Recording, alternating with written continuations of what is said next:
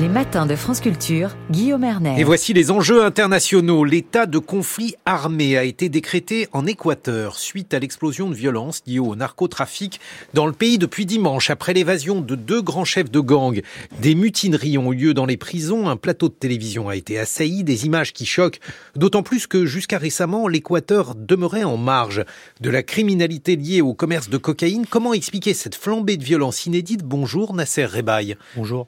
Vous êtes maître de conférence en géographie à l'université Sorbonne Paris-Nord et spécialiste de l'Équateur. Ce sont, on l'a dit, des violences d'une ampleur inédite en Équateur. Que sait-on aujourd'hui de la situation sur place? Bah, comme vous le dites, c'est inédit et c'est justement pourquoi euh, aujourd'hui les informations qui nous arrivent sont euh, extrêmement choquantes et extrêmement euh, bouleversantes, même lorsqu'on est attaché à ce pays. ce qui nous arrive, c'est effectivement l'état particulièrement chaotique euh, bah, de, de la situation policière, de la situation sécuritaire. Hier, euh, tout le pays était euh, euh, confiné. les amis que j'ai eus au téléphone m'ont informé qu'ils ne pouvaient pas sortir, qu'ils étaient dans l'attente des décisions prises par le gouvernement pour justement donner la possibilité à l'armée d'agir de manière commune avec la police pour bien justement réprimer en fait les gangs et réprimer la violence qui s'est surtout abattue, surtout développée dans les villes de la côte, en particulier dans la province d'Esmeraldas, au nord, à Manta, dans la province du Manabi, et à Guayaquil, la grande ville économique du sud du pays. Parce que ce qu'il faut dire, Nasser Rebaï, c'est que auparavant, c'était un pays euh, tout à fait pacifique.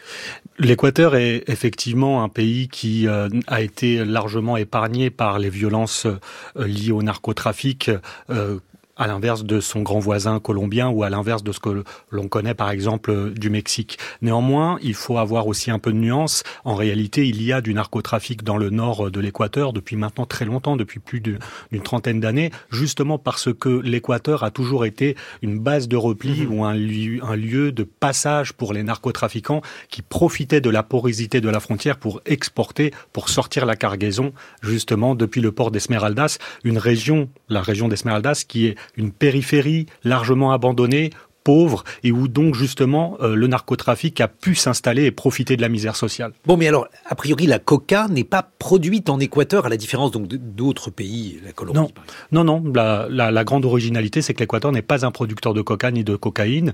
À l'inverse, la Colombie est un très gros producteur et au sud, le Pérou. L'Équateur a pour grande caractéristique d'être un lieu de passage, de trafic, le lieu où on fait justement euh, partir la cargaison depuis le sud de la Colombie et par le port d'Esmeralda ou Manta ou Guayaquil.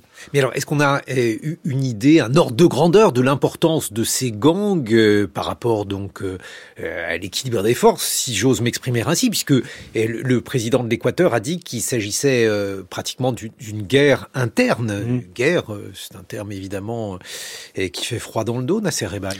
Oui, c'est un terme qui fait qui fait peur. On dit aujourd'hui que les trois les trois gangs les plus importants, à savoir donc les Cocheneros, les euh, les Lobos et les euh, Tegriros sont aujourd'hui euh, regroupent en fait plus ou moins 30 000 individus, ce qui est effectivement très important quand on voit que ils sont armés, ils sont en la capacité justement de euh, faire des mutineries et évidemment, comme on l'a vu de manière spectaculaire, d'entrer sur des plateaux de télévision. Donc il y a effectivement un, un déséquilibre qui a lieu et qui s'est accentué ces dernières années, alors que justement après la période de gouvernement de Rafael Correa, les gouvernements qui se sont installés, celui de Moreno et celui de Lasso, plutôt très libéraux, ont paradoxalement, alors qu'ils annonçaient officiellement qu'ils voulaient lutter contre la violence, finalement réduit la capacité de la police, réduit les budgets pour finalement euh, euh faire disparaître ce qu'on aurait pu appeler une police de proximité et des, et des services de sécurité qui auraient pu justement contenir cela. Donc c'est un vrai paradoxe. Mais on, on parle là aussi euh, d'une situation de, de pays très corrompu, gangréné aujourd'hui par les narcos?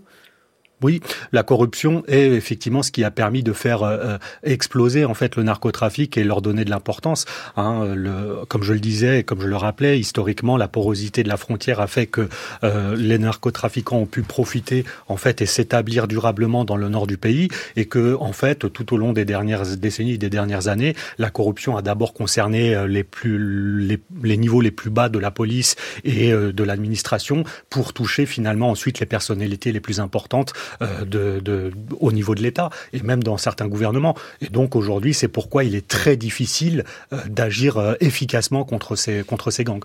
Pour quelles raisons cette corruption a-t-elle progressé de la sorte? S'agit-il d'un pays aujourd'hui pauvre, d'un pays qui est exposé à ce type donc de fléau non, alors justement, le paradoxe, c'est que l'Équateur a connu une trajectoire économique euh, assez singulière ces dernières années. Je, l'ai rappelé, Rafael Correa a été au pouvoir entre 2007 et 2017, et il a marqué euh, justement un, tournant avec euh, justement une réduction de l'inégalité, avec euh, une réduction de la pauvreté, une croissance plutôt plutôt plutôt élevée, avec un, une profonde transformation du pays, vraiment qui, s'est vue matériellement. Seulement, justement, euh, l'une des limites en fait de, cette période un peu prospère et un peu positive, c'est que certaines régions ont, sont restées en marge de ce développement, de cette transformation.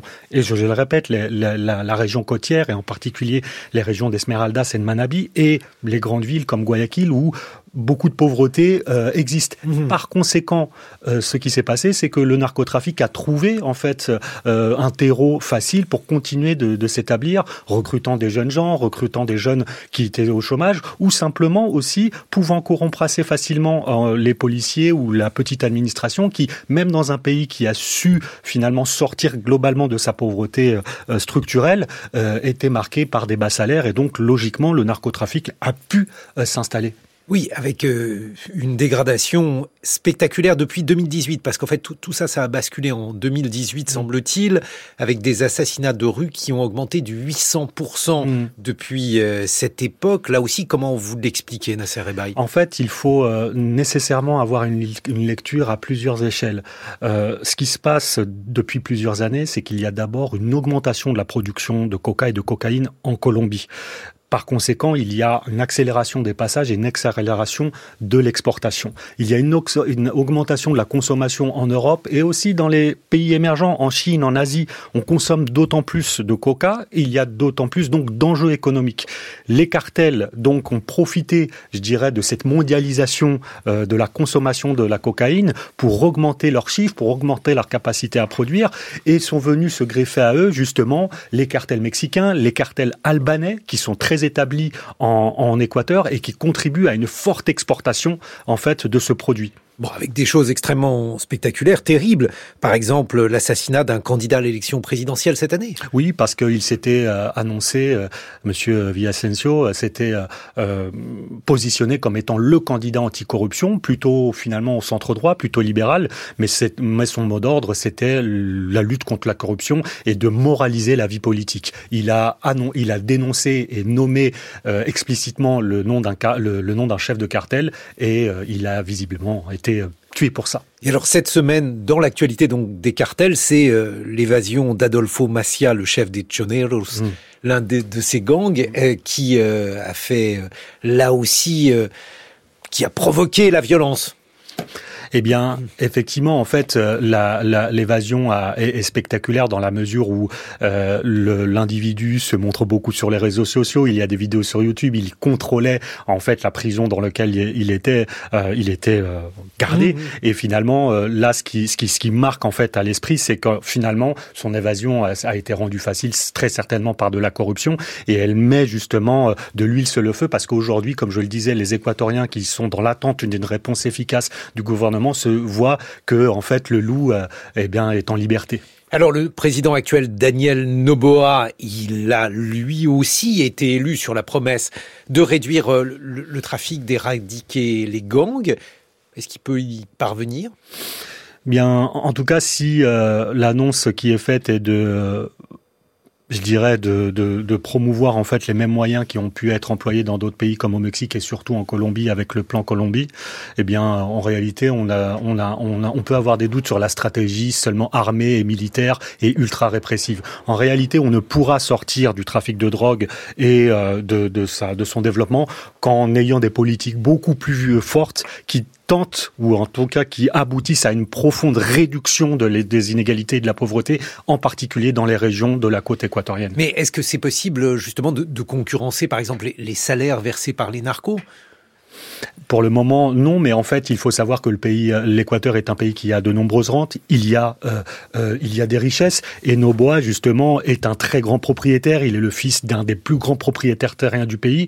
Et ce qu'il y a, c'est qu'aujourd'hui, depuis euh, le retour des gouvernements libéraux en 2018 en Équateur, euh, l'une des réformes, en fait, catastrophiques a été de supprimer les impôts des très grandes fortunes et de supprimer euh, l'impôt pour satisfaire le grand secteur privé. Tandis que à l'époque de Coréa, finalement, la pression fiscale permettait justement d'avoir des entrées qui permettaient de payer la police et finalement d'entretenir une paix sociale qui donnait lieu justement à ce que vous avez dit en introduction, au fait que l'Équateur était un pays stable et calme avec une dégradation effectivement spectaculaire. Merci beaucoup Nasser Rebaï. Merci à vous. Je rappelle que vous êtes maître de conférence en géographie à l'université Sorbonne Paris Nord. Dans quelques instants, nous retrouvons Alexandra Delbo pour Avec Science.